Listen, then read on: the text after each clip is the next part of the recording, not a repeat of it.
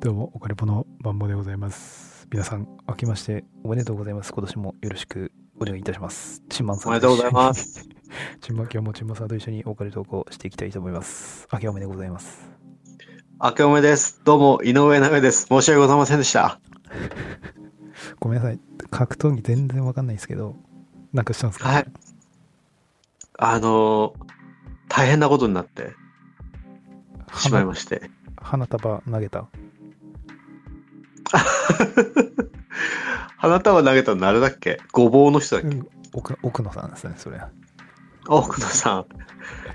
いや、井上尚弥がですね、い。もう大変ですよ。それは、格闘家として、めっちゃ強いってこと？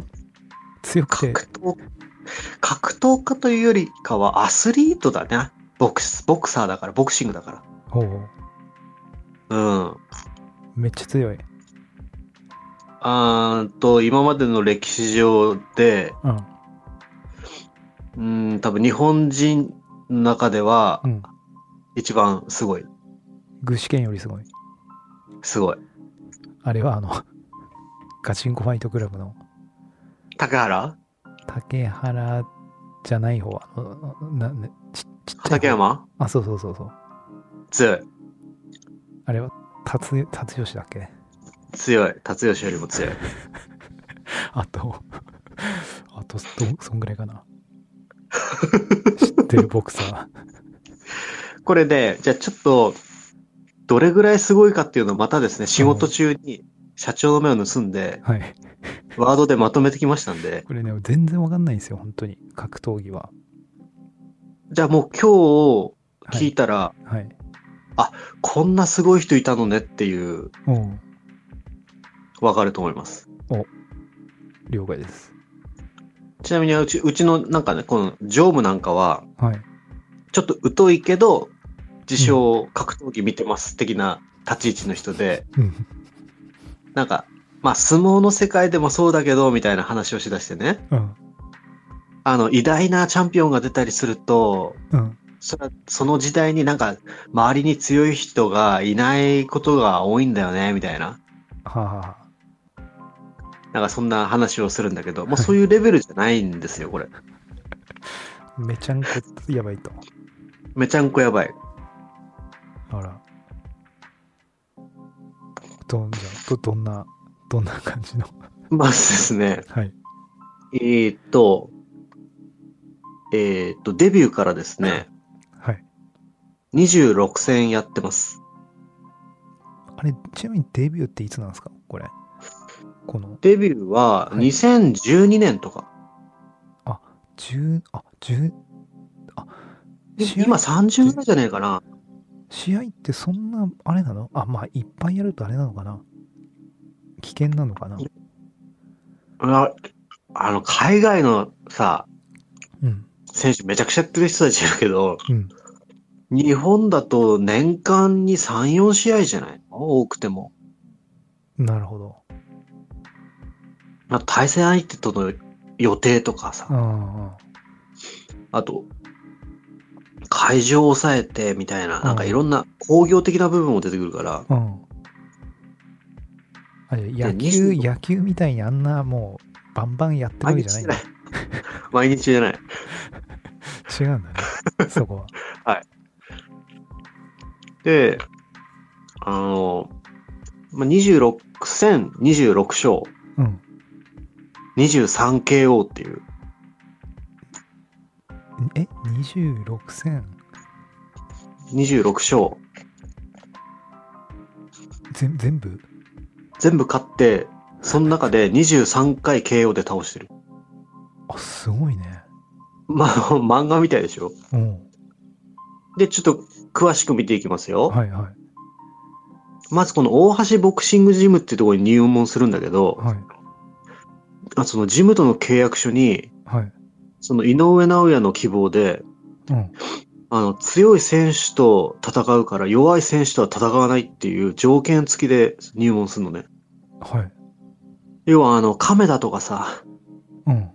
得体の知れない弱いさ、うん。なんか、ね、フィリピン人みたいなの連れてきてさ、うん。防衛したイエーイみたいなさ、うん。そういうことはしないと。おうおで、えー、まあデビューしまして、うはい。4戦目で日本チャンピオンになりますね。ええで日本一になりますと。はい。で、次の5戦目で東洋太平洋チャンピオンになりますと。東洋太平洋。はい。なんかアジア圏とか、あとオーストラリアとか、うん。あの辺の。はいはいはで、6戦目でもう WBC のライトフライ級のチャンピオンになります。い。WBC ってよく聞くけど、WBC って何？あの、大リーグ的な？野球でいう。えっとね、ベルトがね、4つあんのよ。主要団体。日本の中で？いや、世界であ。、世界でね。はいはい。WBC、WBA、うん。WBO、うん IBF って4つあるの主要なでかいベルトが。なるほどね。うん。で、その中の WBC、よくみんなが見る緑のベルトだね。うんうんうん。WBC とかなんかよく聞くよね、確かに。そうそうそうそう。のチャンピオンなのね。うん。で、ライトフライだから、もう超ちっちゃいの。うんうん多分一番下がミニマム級で、その次とかなんじゃん、ライトフライって。うん。軽い、軽いってこともうね。すげえちっちゃい。すごい軽い。うん。で、基本的になんかボクサーってい、若い時は絞れるじゃん、体。うん。だから、す、自分の限界まで体重落として、はい。そっから階級上げていくみたいな。階級ってのは、あの体重ってこと？そうそう、体重。うんうんうんで、ライトフライのたチャンピオンなのね。うん。はい。で、今度、8戦目で、うん。ライトフライの1個上のフライ級でのチャンピオンを倒そうとして、いろいろうん。ジムの方でうん、対戦相手選んでたんだけど、はいなかなか決まんなくて、はい。で、それの1個飛ばして、スーパーフライなら、対戦相手いるぜみたいになって、はい。ここで8戦目でね、こう WBO のはい。スーパーフライ級のね、うん。あの、ナルバエスっていうやつと戦うのよ。アルゼンチンの。うんうん。このナルバエスっていうのは、うんもうフライ級で16連続防衛、スーパーフライで11連続防衛っつって、うん。プロアマ通じて20年以上150戦ぐらいやってて。一回もダウンしたことないのね。無敵じゃないですか。そうそう、無敵のチャンピオンなのよ。はい。で、唯一一敗だけしてんだけど、うん。その判定で負けて、バンタム級っていう上の階級で挑戦した時に、うん。自分の適正体重じゃないところでうん。一敗したのみ。うんうんそれも判定。うん。うん。だから、要は、その、適正体重であれば、うん。一度もダウンしたこともないし、一度も負けたことないっていう人。うん。で、もう戦う前も井上自身もこう、ブーイングされても、まあ、KO 捨てても判定でいいから、うん。勝ちに勝負になんない相手ってはい。言ってたのね。はい。これ結果ですよ。もう2ラウンドまでに4回ぶっ倒して、もう倒してますね。え、2, 2ラウンドまでに4回ぶっ飛ばすっていうのはダウンってこと？ダウン。あの、ワン、ツー、あ、えっ、そうと、そうそう。そのワン、ツー、スリーってそこはい。ダウンさせて。あれを4回。あれを4回。で、2ラウンド目のその4回目でもう立てなくておしまいっていう、相手は。おおで、あんまりパンチ強いから、ー。うん。相手の陣営がね、この手、ブローブにね、鉛でも仕込んでんじゃねえかとはい。はいはいはい試合後にうん。グローブ外させるっていう異例の状況ができて、おおで、まあ、グローブ外して普通の手出てくるんじゃんー。うん。で、向こうがもう苦笑いして、うん。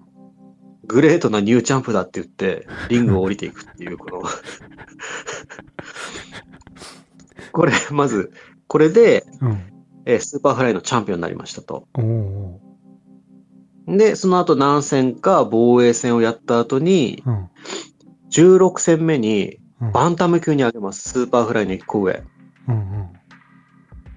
で、ジェイミー・マクドネルっていうイギリスのチャンピオンがいるんだけど、うん。その人に挑戦することになるのね。はい。その人は10年間無敗で、はい。あその相手に何もさせないようなはい。ボクサー人生なんて限られてますよ。うんうんその中で 今のところ10年間は無敗なんですよ。うん。うん。で、試合前、井上なんて知らないよって、うん。なんか取材を受けてて、喫茶店かなんかではい。笑っててね、うんいつも通り倒してやるぜ、みたいな。この人どうなったかっていうと、うん。まあ、1ラウンドでボコボコにされるっていう。10年間無敗の人がうん。1ラウンドでおしまいっていう。やばいね。で、これで3階級制覇します。その後、ワールドボクシングスーパーシリーズっていうのが開幕されて、うん。トーナメントが開催されたの。はい。それは、井上がいるバンタム級うん。の4つベルトあるでしょ？うんうんうん。のうん各チャンピオンとか、はい。あとめっちゃ強いやつとか、はい。8人が出る、あの、トーナメントで、はい。要はチャンピオンとチャンピオンが戦うことになるわけじゃん？うん。?WBA と WBO のチャンピオンが戦うとか。はい。で、勝った方がもう相手のベルトももらえるみたいな。で、そういうやつに、うんその、マクドネルを倒したことで、参戦することなのね。ー。うん。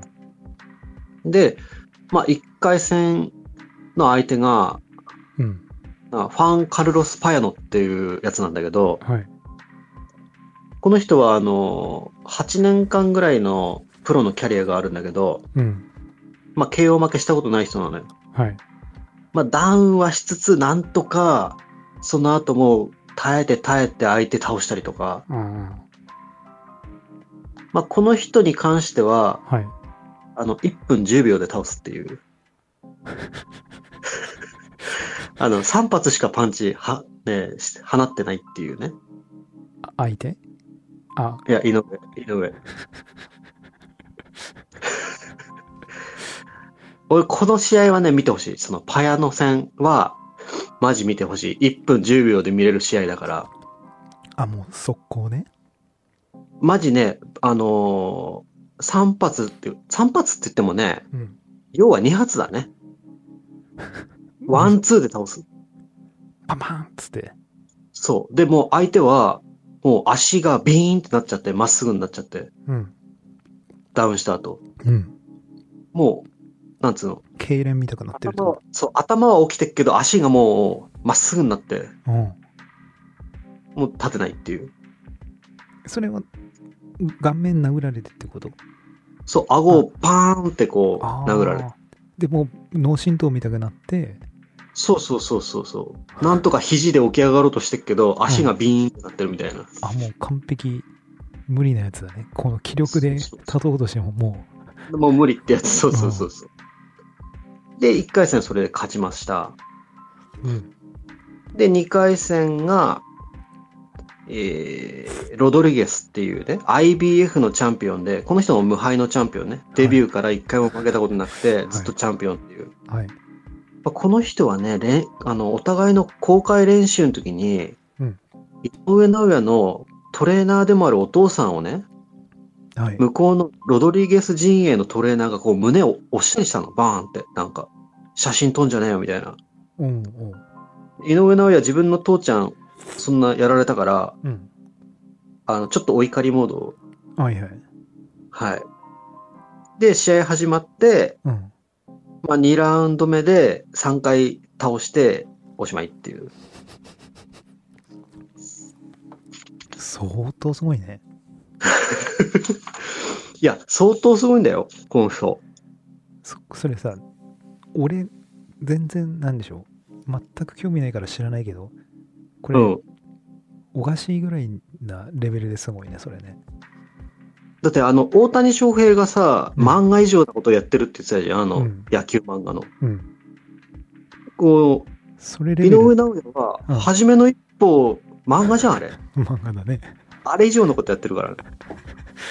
だから、ボクシングのもう大谷翔平みたいな感じだよね。そうそうそう、その、なんか世界的にすごい人が同時期に今、日本にいるの。同じぐらいの年齢で。だよね。すごいね。そうそうそう。え、そうすると、であのまなんだっけ、あの、ぶえーっと、あの、喧嘩するやつあんじゃん。うん。喧嘩するやつ、あの、ブレイクダウン？あ、そうそうそう。もう、あんなの、あんなのっていう言い方おかしいですけど、もう、全然、もう、あれはまた違うのか、ルールが。うんな、なんでもありのルールだと、うん。もしかしたら不利かもね。寝技とかもあるもんね、多分ね。そうそうそうそう。なるほど、そっかそっか。だけど、その、キックボクシングとかで一回も負けなかった那須川天心うん。っていうやつがいるんだけど、それ、今ボクシングに転向したんだけどね。うん。やっぱり、じょすごく上手いんだけども、うん。で、階級も井上尚弥と同じ階級とかにいたりするんだけど、うん。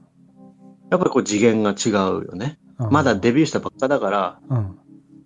だからキックボクシングとボクシングもそれだけ違うし、ものがね。うん。で、ブレイキングダウンの選手もね、うん。あの人、あの人たち、変な人たちばっかりいるじゃん。アホな感じの。ま。ツイッターでね、つぶやいて炎上してんだよ。喧嘩だったら俺の方が強いけどね、みたいな。井上尚弥に対して。あ なるほどね。そうそうそうそう。まあ、それはいいとして。まあまあまあまあまはい。で、そのトーナメントの決勝は、あ。はい。世界5階級王者のノニド・ドネアってやつと戦うのね。まあ、年な、年なんだけどね、もう、うん。ドネアは。うん。さっきの最初に紹介した、あの、ナルバエスっていう、あの、めっちゃ強いやついたじゃん。今まで全然、はい。あの、一回もダウンしたことなくて、はいっていう。はい。その人が上の階級に上げて、い一杯だけして、うん。って言った説明の中で、それを倒したのが、うん。このドネアなんだよ。判定で。ああ、で、まあ、このドネアに年齢高高いから、うん。足をすっかと思ったけど、まあ、判定で最後、なるほど。倒すというね。なるほどね。で、えーその後ラスベガスデビューをしまして、ラスベガスで試合もやって、はい。まあ日本人ですごいよ、それ、そこでできるっていうのはね。うん。で、23戦目に、あの、またドネアを倒すのね。ドネアが WBC のチャンピオンになってたから、その時。で、ダブドネアを倒したことで、えーベルト3つ目を獲得するの。ごいね。うん。WBA と IBF と WBC。うん。で、この勝利でね、パウンド・フォー・パウンド1位になるんですよ。何ですか、それは。このパウンド・フォー・パウンドっていうのは、はい。あの、世界中の全ボクサーが、同じ身長、同じ体重、同じ体格だったら誰が強いかってやつ。はい。これで日本人初の1位になる。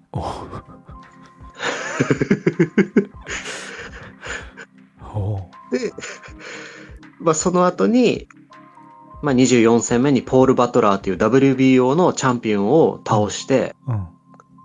アジア人初の主要4団体統一王者になるんだね。ね。バンタム級で。そう。このね、バトラーの試合もね、うん。井上尚弥ね、ノーガードでね、うん。手、背中の後ろに組んで顔前に突き出したりとか、うん。やってんだけど、相手チャンピオンだからね。あ、え、井上尚弥が、ってこと？そうそう。もう相手が、うんもうガードばっか固めてて、試合になんなくて、うなるほどはい。井上尚弥はノーガードで顔前に出して、うん手後ろで組んで、うん。もうなんつう、早く撃てみたいな。あお、煽ってるってことね。煽ってるっていうか、うんそうそう。煽りもあるけど、本当に撃ってみたいな。うん。試合になんないから。うん。でもその、最後、要はその、その階級のチャンピオンだから、その階級では世界一強いわけじゃん。相手？ね。相手ね。うんそうそうそう。うん。うん。その相手が、チャンピオンが、防御に徹してんのね。うん。世界一強い人が防御に徹してたら、そこを崩すのって難しいじゃん。そうだね。まあでもまあ、最後ボコボコにしたんだけど、で、で、まあ、統一しましたと。はい。で、今度スーパーバンタムに上がったんですよ。はい。で、やっぱこれだけどすごい人だから、上がってすぐ、うん。チャンピオンと一戦目で戦えたのよ。で、スーパーバンタムっていうのは、うん。4つのベルトを2人の人が2本ずつ持ってたの。4つのベルトを、2本ずつはい。2人の人が持ってたの。はいはいはい。で、その1人目とうん最初戦って、うん。フルトンっていう、すごい体格いい黒人のね、多分アメリカ人かな？うん。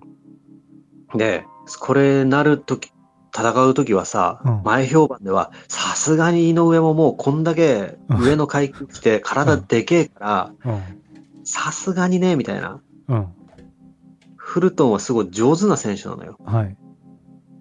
あの、相手に何もさせないみたいな。うん。KO 率は高くないんだけども、最後まで勝つみたいなね。なるほどね。だけど、まあ、まあ KO 勝ちですね。それも、その人 に対してもね。それも KO ですか？KO ですね。はい。で、えー、次の相手が、マーロン・タパレスっていう。それが、はい。えー、いつだったんだ？火曜日。あ、今週？あ、そう、あったの、この前。おー、ね、年末特番的な。そうそうそうそう。はい。もともとね、アフマダリエフっていう、めちゃくちゃ強いやつが持ってたの、この日本は。あ、あ、あ、か アフマダリエフ。ムロジョン・アフマダリエフっていうやつが持ってたんだけどえ、ベルトをね？ベルト、そう。はい。WBA と IBF の2本ね。はい。だけど、タパレスってやつがそいつを倒しちゃって。判定で。うん。で、このタパレスっていうのは意外と日本人にも負けてたりするの、過去にね。おだから、あ、もう楽な相手やん、みたいな。うん。で、火曜日あって、まあ、10ラウンドに倒して、うん。で、スーパーバンタムも4団体統一したの。はい。このね、ふ2階級で4団体統一は、うん。ボクシングの歴史上2人目だって。おーおーおまあ、もう一人はね、現、その、パウンド4パウンド1位のーうん。テレンス・クロフォードってやつが、今、おーおーあの、その、2人目なんだけど、はい。2人中ね。はい。で、なんでこんな強いかっていう、うんうんうん。これね、バキレベルのね、話になってくるんだけど、その、なんつうの、井上尚弥っては速いし強いし、うん。ディフェンスもすごいし、目もいいし、全部完璧だね。あ、もう、パーフェクトだね。あの、グラフがパーフェクトなのよ。うん。顔もかっこいいし。はい。で、あのーシャドーボクシングとかあるじゃん。うんうんうん。バキのシャドーボクシング知ってる？あの、カマキリと戦ったりするやつ。バキのシャドーボクシングってさ、うん相手を具現化して、相手のパンチ、バキが受けると鼻血出したりするんだよ。シャドーボクシングなのに。空想の相手と戦ってて。うん。それに近いんだけど、うん。要はその、ビデオとかあんじゃん、相手の、次の対戦相手のうん。ビあの、レ、映像ね。映像、映像。うんうんうんそれは見るんだけど、うん。うん。まあ、そこまで穴が開くほど見ないんだって。うん。まあ、パーッと見て、うん。で、自分の中で、うん。あ何ができて何ができない選手みたいなことを、うん。あー想定していって、はい。このパンチ出したらこういう風に返されるかもしれないとか、はい。いろんな想定していくんだって。おで、の想像の中で、うんそう、相手をどんどん強くしていくんだって。うんはい。で、それに対応しようする練習をしていくのね。うん。どんどん相手強くなっていくのよ。想像の中で。うんうんでそれを上回ろうとしてどんどん練習していくのよ。うん。そうなると試合いざ始まったら、うん。なんか1ラウンドとか終わっちゃうと、うん。あ、なんかこんなもんかってなっちゃうんだって、相手に。その自分想像してた練習の相手の方が強いから、うん。だ倒しちゃうんだっても もうさ、なんなんだろうね、もう、もうし不思議だよね、その、究極体系っていうか。だからおか、完全にオカルトですよ、これ。ですよね。うん、おかしいもん、やってること。な、な、なんなんでしょうね。な、わかんないの。その、だあのね、他の人よりね、別に力が強いわけでもないらしいよ。うん。だけど、全員倒れんのよ。うん。要はなんか、なんつうの、その、分かってるパンチって耐えられんじゃん。うん。多分あ俺らもさ、腹め、そうそう、腹めっちゃ硬くしてさ、うん。一発殴っていいですよっつって、うん。グローブつけた人に、うん。ね、井上尚弥でも誰でもいいんだけど、うん。めっちゃ腹硬くして、うん一発だったら、うんいいでーっつって済むじゃん。うん。そうだね。でもさ、うんウィンドウショッピングとかしてる最中にさ、うん急に腹殴られたらさ、辛いじゃん。だ多分、めっちゃ。そういうことだと思うんだよね。めっちゃ痛いでしょ、急に。不意打ちで腹殴られたら。子供がたまにあれでしょ？こう、ドーンって、あの、そうそう、そうそうそう。よそ見してる時に頭から腹に突っ込まれたら、めっちゃ痛いよねね。めっちゃ痛いもん。あれを大人の力でやられる感覚らしいね井上尚弥のパンチを食らうっていうのなるは。ほどね。意識の外から飛んでくるんだよ。ああ。す、もうなんか特殊能力だよね、もうね。いや、すごい。マジですごいと思う、この人。ししかもそれってさ、うん。例えばそのボクシングがこの世になかったらその能力どうなってたんだろうね。そうそうそうそう。俺それね、イチローとか見ても思うんだよね。ね。そうそう。もし野球に出会ってなかったら普通のうん営業とかやってたのかなとかって。いや、ほんとそう思う。だ大谷とかも、まあ、思うよ。その、いろんな他の、なんつうんですか？こういう特殊な、すごい才能の持ち主というかさ、もういろん岩な、どっか一歩でも、その、分岐点間違ったらさ、給食のおじさんとかやってたかもしれないね。関谷になってた可能性あ関谷。関谷ね。る。うん。いや、でもすごいよね。だから俺らまだ出会ってないだけがじゃないの？特殊な、だこれ、世界的にもしかしたら輝ける才能皆さんあってええ出会ってないだけかもしれない。出会ってないか分岐点をミスったかですよね。そうだね。だからあのスパキューンのお兄ちゃんにええ地球野球、少年野球のお誘いあって、はい。それ断ってなかったらもしかしたら今、ああ、あるあるある、あるよ。あるよ。レッドソックスいるかもしれないい。るかもしれない。俺も、あの、骨折してなかったら多分、今、インディアンスで、インディアンスですよ、今。大リーガーになってた？なってるね。インディアンスで、名誉会名誉監督みたいな、監督してた？ゴールデングラブ賞を受賞してますね。あれどこ守ってたんだっけ？いや、中学の時。ベンチ。バッターって叫んでたの？嘘ですね。バッター。バッタバッタピッチャピッチャーっていう、バッターバッターピッチャーピッチャーってそれ何言ってんの？それは。あ煽りですよね。プレッシャー与えるの？プレッシャーを、精神的プレッシャーを相手チームに、なおピッチャーとかに与えるっていう、そういうポジションですね、ベンチは。他には？メンバーは？隣は？隣、ゴロちゃんとか。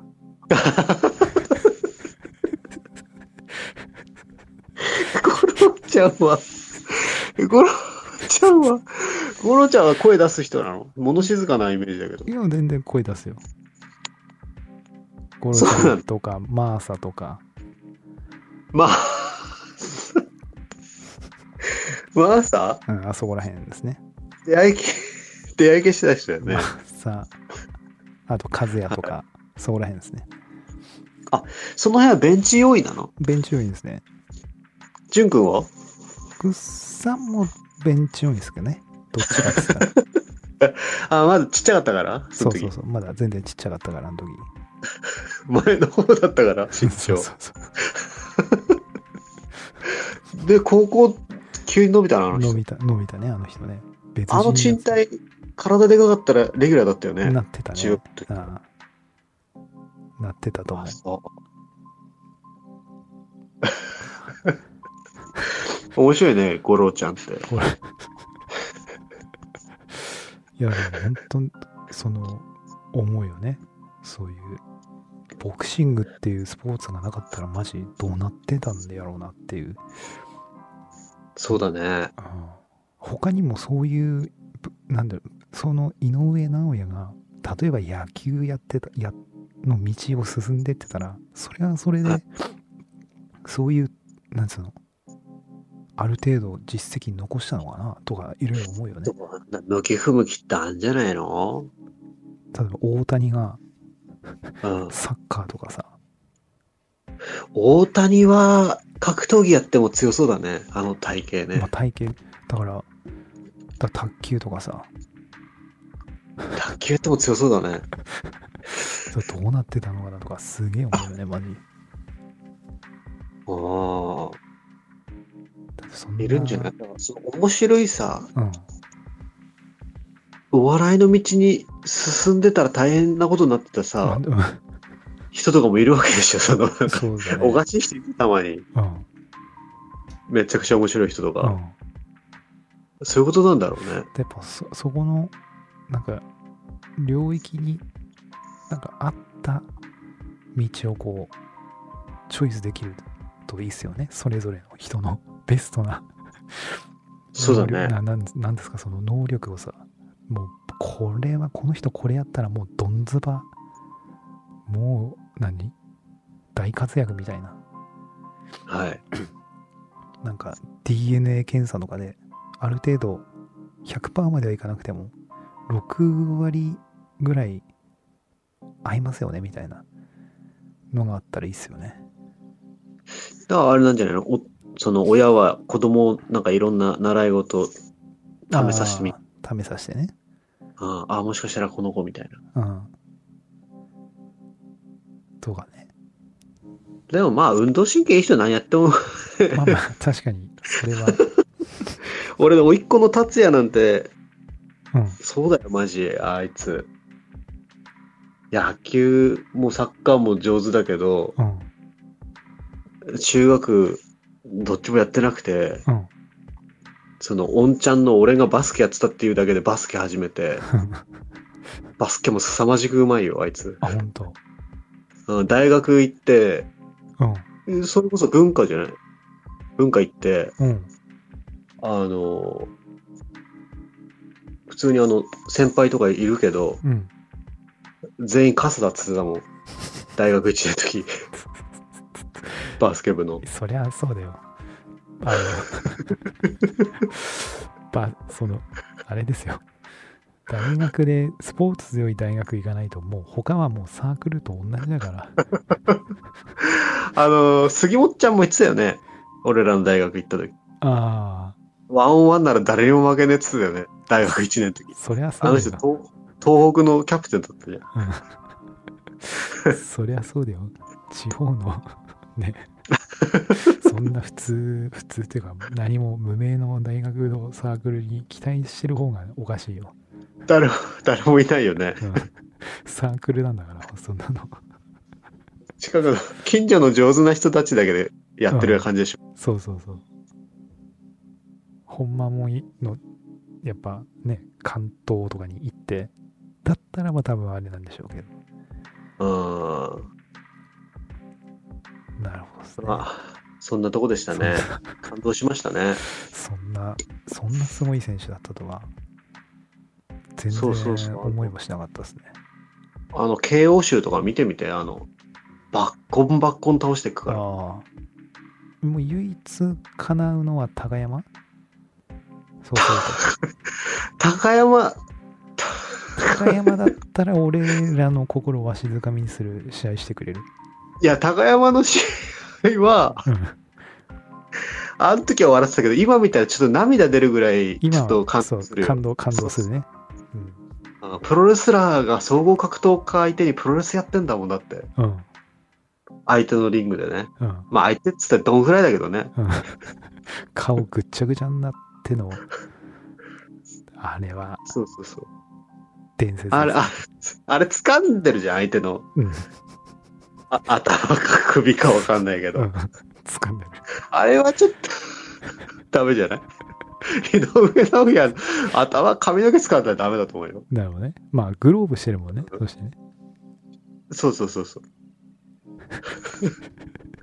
あと、多分大人と子供ぐらい体格違うと思うよ。あ、高い、2メートルぐらいでしょ、多分。でかいね、高山は。で、100, 100キロぐらいでしょ。うん。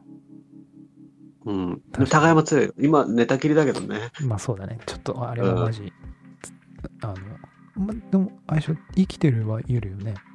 そうそうそう。ただ、首やっちゃったからね。だよね。そう。あれはマジ、ちょっと残念だよね。いや、マジ、プロレスラーはみんなね、体どっか、うん。何かしら、だよ。いや、だって酷使しすぎでしょ。プロレスラあーあの膝悪くして、は。車椅子とかさ、うん。もう60ぐらいになったりすると、うん。うん。そんなだよ。うん。レスラーは、まあしょしょうが、しょうがないよね。まあ、死んで一発目でさ、うん。全然関係ない話でですね。はい。了解です。じゃあ、ということで、本日はですね、はいちょっと、こあの、ツイッターの怖い話とかもありましたが、とりあえずちょっとお便りが届いてるので、まずこれをはい。早々にいいきたいと思うんですが、はい。えー、スーさんですね。はい。えー、件名、未確認なものとことということで、はい。えー読み上げたいと思います、えーいつも楽しませてもらっています。ありがとう。私は53歳で湘南でサーフィンを始めて40年で、そのサーフィン人生の中の20歳頃の一定期間に、えー不思議な現実的の時期を過ごしていた頃の話ができれば面白いのかな。えー日本からオーストラリアと帰ってきてから家族ができてとだいぶ長くなるからあここには書ききれないからどうしようかなと。でえっ、とここから本題ですね、えー UFO と会えるサーファー友人との出会い。あ、はい。UFO と会えるサーファー友人と出会って UFO に会うことができるようになった自分。え？で、えー友人とオーストラリアサーフィントリップ中に起こった、えー遭遇と記憶喪失、ほう。えー日本に帰ってきてから全家族全員で遭遇した UFO リアル X ファイルということでお便り。いただきましたスーさんから。ありがとうございます。すごいことこれはこれはねでこれちょっとチンマンさんにこれあのせ先週ですかねスクショして送ったんですけど、はいはいはいち。ょうど先週、あ、せ、なので、えっ、と、なんて読めんだ。えっ、と、なんだろう、あの、今年1年のこのお金ポットを振り返るはい。回で、えーはいはいはいなんでしょう、こういうリスナーさんがいてとか、はいはいはい。で、リスナーさんは何歳ぐらいが多くてみたいな、どの国で一番聞かれててみたいな感じでいろいろ話した回あったじゃないですか。はい。で、その中で、オーストラリアが、実は、その、聞かれている、はい、一番、はい一番あっただけ。おそう日本が90何パーでもうほぼほぼ日本日本なんですけどはい。2位でオーストラリアがいたんですよね、国で おはい。オーストラリアの人誰が聞いてんやなっていう話をしてたんですよはいはいはい。でちょうどそれをした多分ね翌日ですよね。確か15が収録だったので。は15の金曜日が収録だったのでその翌日にこのメールが届くっていう。い。あ、なんか、ものすごいですね。そのなんでしょう。んなんつうんですか？このこういう引き寄せじゃないですけど。はい。なんか妙なこのなん合致感というかこうなんつうんですか引き寄せというかはいはいはいはい。それも感じまして、はい。いやこれはすごいこれはそのだいぶ長くなるから 書ききれないと思いますけどはい。もうよいしょよいしょのそのこんな感じでトピックだけでもいいからぜひまず一発目そうだね。すごい不思議だね。これは。とんでもないですよもう一回言いますけど UFO とはい。会えるサーファー友人とのをあ友人と出会って UFO に会うことができるようになったらしいんですよねこのスーさんはあ。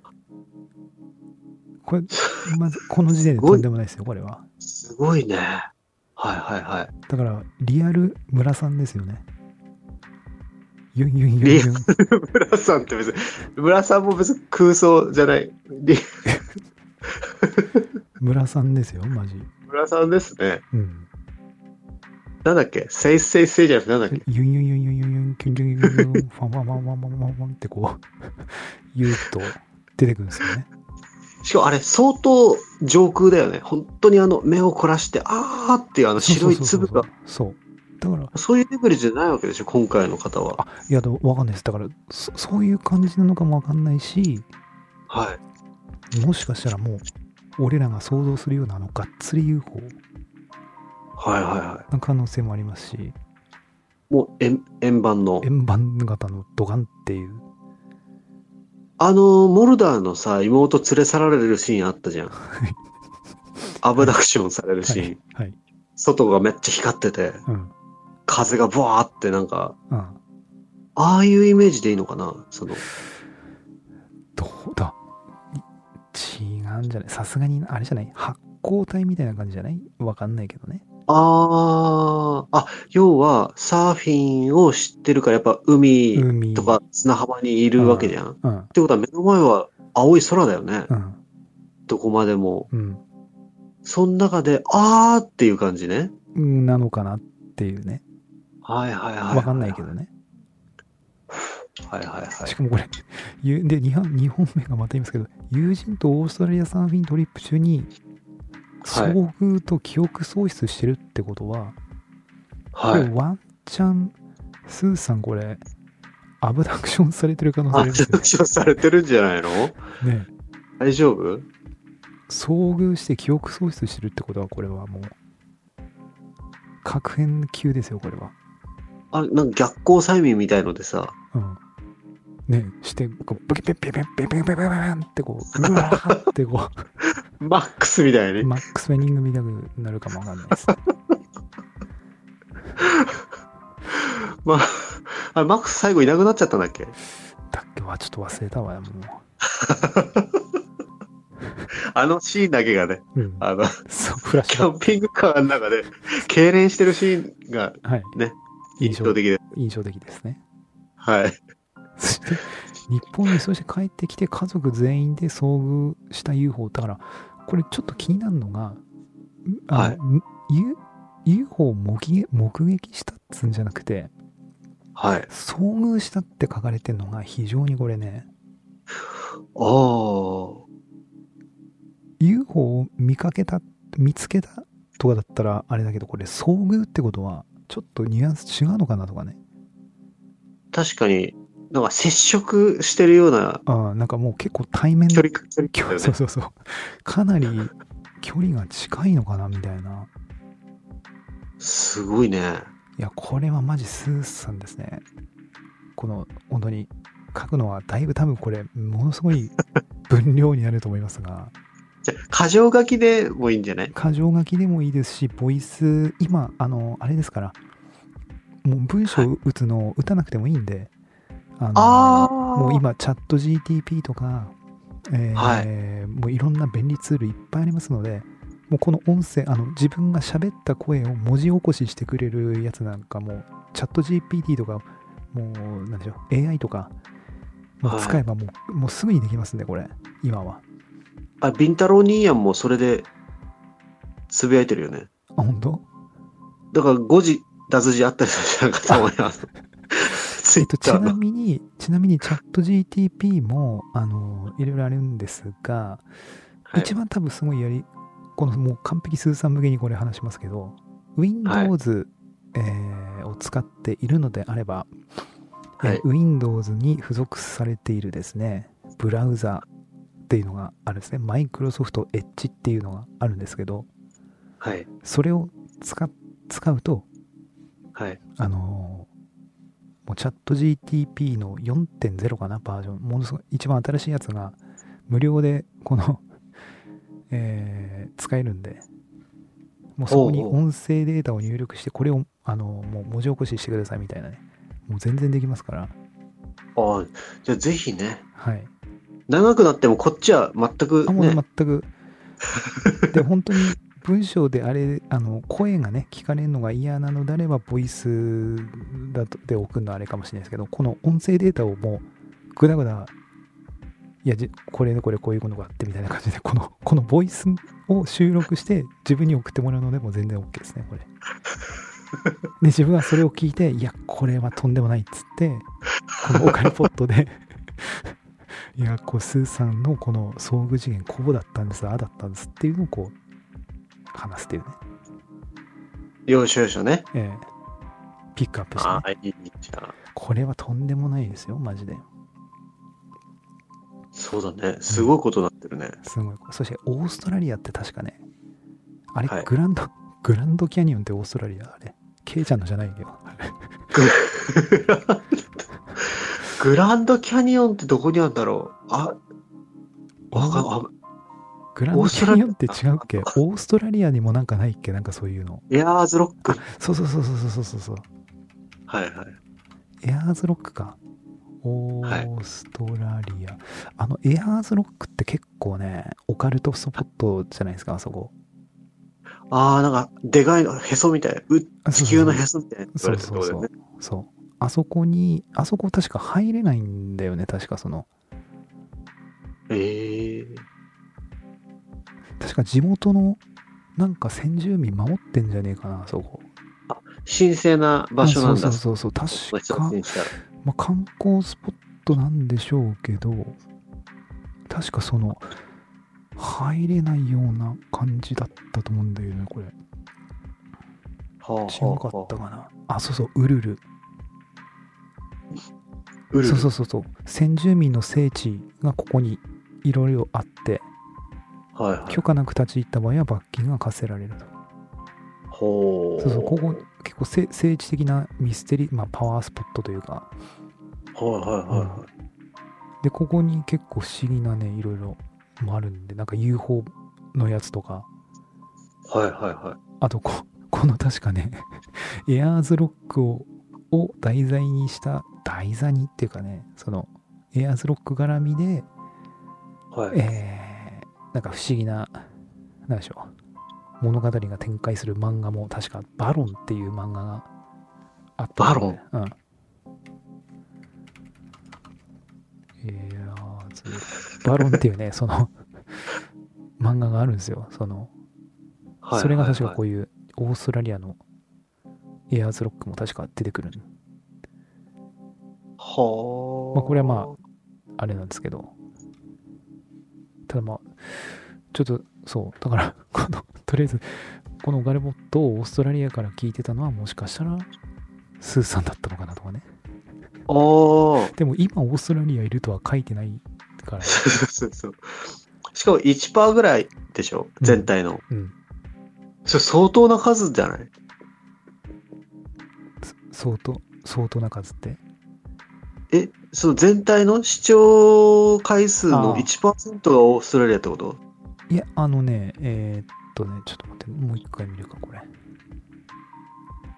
ほとんど9割あのオカルボットのリスナーさんが聞いているうーんと、はい。く国？リスナーさんの、なんつうの？国籍？はい。のほぼ90何パーはあのーあれなんですよね。日本。はいはいはでその中の 確か1%ぐらいだけがオーストラリア。だったはずだったんだよね。い。だって1000人ぐらいいるわけでしょ？登録してる人。まあまあまあまあそうだね。ってことは10人、10人も、1人2人だったらまださ、うん。いや、1人だったらまだうん。って思うんだけどね。うん。10人ってなるとさ、うん。ちょっとなんか、変じゃない？へ変っていうのは？オカルトチックな感じがする。えーっとおオカルト地区っつうのは？その、例えばアメリカに1人とか、ドイツに1人とか、うん全然いない中で、うん。なぜオーストラリアに、オーストラリアにうん。1%だったら10、10名ぐらいがピュッて固まってるわけじゃん？はいはいはい。これ、意味がわかんないよね。ああ、そそうそうそう。えっ、とね、一応ね、うんえー、っと、あこのポッドキャストは28カ国でまだ再生されたと。うん。で、最も多いのはまあ日本なんだよね。はい。で、これはもうほぼ99%です。はいはで、順位を見ると、まあ1位が日本で、い。はい。新規リスナーが多かった国1位が日本で2位がオーストラリアなんです。不思議だよ。ね不思議だよね。不思議。何が起きてんの？オーストラリアで。わからん。なんか、あれじゃないの？あの、留学生とかが、うん。向こうのパーティーで同じ日本人に会ってうん、カールポットの話をして、うん。ああ、じゃあちょっと聞いてみるわ、つって10人ぐらいがパッてこう、っていう。登録するっていうようなくだりがない限り、うん、そうなんですよ。無理広まりようがないじゃん。そう。で、普通に考えたら、うん普。通に考えたらアメリカとかね、うん、と思うの。あと中国とかさ。うん中国、アメリカ、まあ、イインインドはまああれかな。普通だったらアメリカが中国になるはずなんですよ。うんしかもあれでしょ？アメリカ在住の日本人っていう感じでしょ多分。うん、だと思うんですよ、多分。聞いてくれてるのね。うん。だから不思議なんですよ。なんで、なんでやねんっていう。そうだね。うん。外人は聞いてないよね、絶対ね。まあ、言葉わかんないからね。仮に、仮に日本語にすごい精通してるさ、うん外国人の人うん。って聞かないよね。聞かないと思うよ、多分。日本語が分かったとしても俺聞かないと思うんだよね。聞かないと思うよ。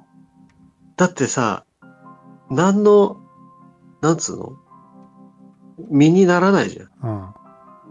外人からしたらね。うんそして多分かあまりにもなんつうの、日本のネイティブすぎてこれ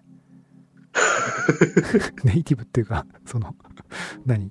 インディーズといいますかですねそうだね。もう完璧その日本の中でもああいう関東とか、ああいうとうんシティボーイ的なうん。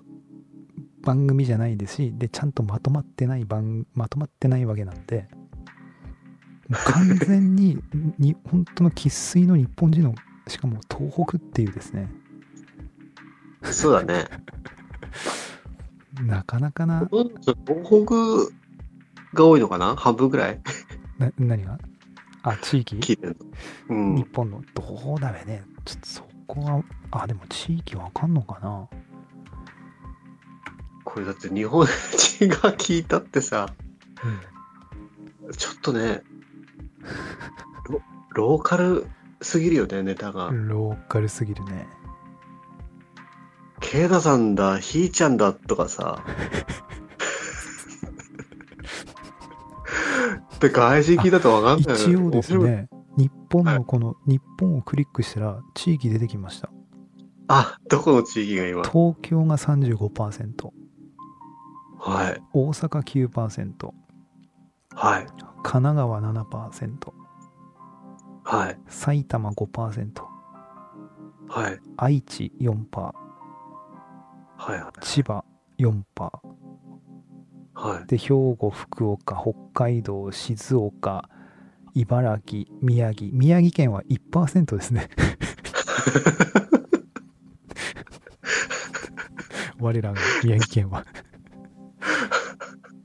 だからやっぱりその大体やっぱ人口統計的に多いところに、やっぱり、うん、ぶからこう順番がこういってるよね。東京大阪神奈川埼玉愛知千葉兵庫、ままあ、福岡北海道静岡茨城宮城新潟京都群馬みたいなまあまあバーって続いていくんだけど宮城そんな少ないの？だ宮城は 残念ながら1%。からドッテンスクダ T シャツとかさ、はい。ワンチャンミロク T シャツとかさ、はい。仮に着てたとしても、はい。街中でね、はい。一切はい。可能性ゼロってことだね。まあ、すもしそれで鉢合わせしたら、それは多分本当奇跡のつながりなんで、だね。あのー大事にしてもらった方がいいですね。あああ、だね。ちすごいことだちビはいクちなみにオーストラリアは、なんかビクトリアっていうのが出てるね。オーストラリア。都市名ですか？それは。オーストラリアのビクトリア州っていうところが70%。え、ものすごい偏ってる。そこになんかいるんじゃないの？うんで、クイーンズランドっていうのが18%。え、そこにも一人いるんじゃないの？うんで、ニュー、ニューサウスウェルスっていうのかな、これ。はい。これが11%なんで、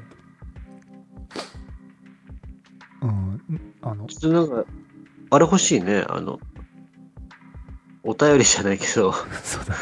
その、俺ですってオーストラリアで聞いてんの俺ですっていう。そうだね。もしこの、オーストラリアで、あの、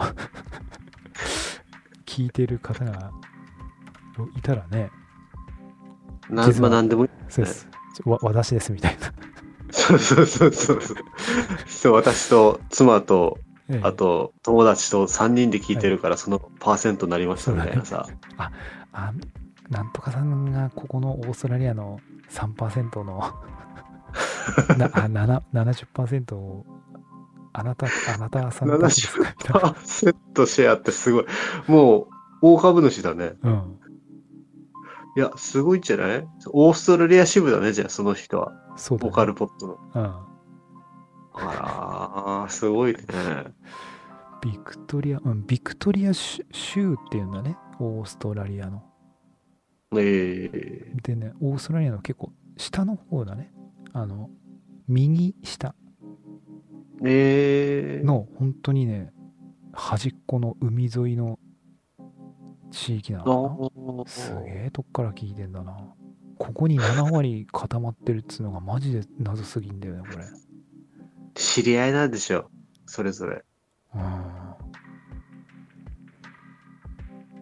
すごいね。ドキドキンとしてんのかな？もしこの これをこれを聞いてドキンって終わっていう、新年一発目だしね。うん、いやでもこれ不思議なんですよ。だからいやいろいろ不思議なんですよ。だからまずこれがオーストラリアでそしてその収録をした次の日にさっきのスーさんのお便りが来たんで。はあ。こんな偶然あ聞く前。だね、オーストラリそうそうだから。聞く聞く前っつうかそのそうオーストラリアの収録を10 12月15日にした翌日にスーさんからこのメールが届いたから俺はびっくりしたんですよはあ。どういうそのななんだこのその展開やねんっていうかそのどんなタイミングでこれが来んだっていう、はいはいはいはい。うん、なんかあるんですかねってかん思っちゃいたくなるんですよねこういうのは、そうだねう。ん、ぜひね、あの、ぜひちょっと詳しい、詳しいそうです話を。ね。そう。で、UFO も、あ、もしかしたらあれかね、結構俺、木村さんの話とか、ああ、あとこの間もね、その UFO の、あの、話とかをしてたから、ワンチャンミログポサス的な話もしてたから、こういう UFO のお便りが来たのかなっていうのもあるかもわかんないけどもね。はいはいはうん、でも UFO はもう多分これ、いまいますねっつうが、もう結構私もいろいろ YouTube で見てますけど、い。はい。これ多分、いますね、ちまさん、これ。UFO ですか？来てますね、これ。あ、来てる来てるが自然、もうなんかは、なんか、なんかはあるね、やっぱりこれ。なんかあんじゃない？めちゃくちゃ映像あるじゃん。ゃん。もう多分、ほ本当にワンチャンなん、俺ら生きてるうちに、へいって公開される可能性ありますよ、これ、本当に。はあ。歴史覆る可能性が、俺マジそれらへんを知ってから死にたいんだよね、本当に。